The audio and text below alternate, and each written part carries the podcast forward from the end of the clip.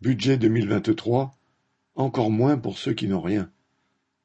Le projet de loi de finances deux mille vingt-trois, c'est-à-dire le budget prévisionnel de l'État, est en débat devant les députés depuis le 10 octobre.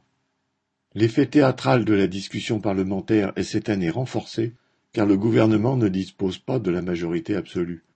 Il sera peut-être de ce fait obligé de faire usage de l'article 49.3, c'est-à-dire de faire adopter son projet sans vote des députés. Au-delà des jeux de rôle parlementaires, ce budget ressemble, comme un frère, à tous ceux qui l'ont précédé, en cela qu'il prend aux pauvres pour donner aux riches.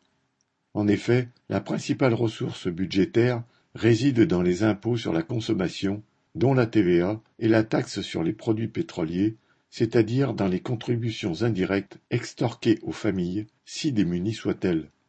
Hormis l'éducation scolaire, qui concerne tout de même 12 millions d'élèves et 1 million de salariés, les principaux postes de dépenses sont des subventions directes ou indirectes aux capitalistes.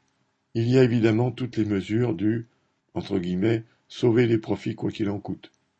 Toutes les subventions, les prêts garantis, les crédits d'impôt, les aides multiples. Il y a aussi depuis toujours le budget militaire, encore augmenté de 3 milliards cette année, véritable rente pour les Dassault, Thales et autres Naval Group ou Nexter. Dans ce cadre général, l'inflexion est mise depuis des dizaines d'années sur les économies aux dépens des services publics utiles à la population. Et ce gouvernement n'y déroge pas. L'augmentation du budget de l'éducation nationale, microscopique au regard des besoins, le démontre.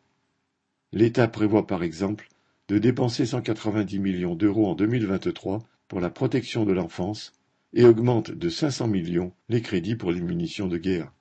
Et puis alors que les ministres et leurs soutiens prétendent être comptables de chaque euro d'argent public, alors qu'ils somment les travailleurs d'économiser sur le chauffage, voire sur le transport et la nourriture, ils vont tranquillement dépenser 158 milliards qu'ils n'ont pas.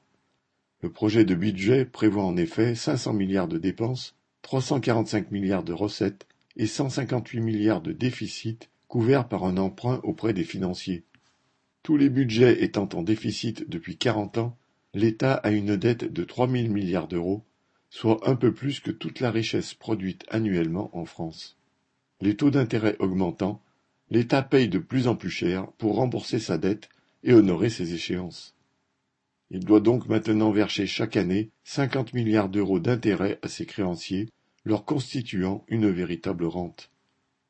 L'équilibre de l'ensemble, ou plutôt la fuite en avant, est censé venir de la croissance économique ce qui constitue un pari hasardeux et se base sur l'idée que les travailleurs continueront à prendre des coups sans réagir, ce qui ne l'est pas moins.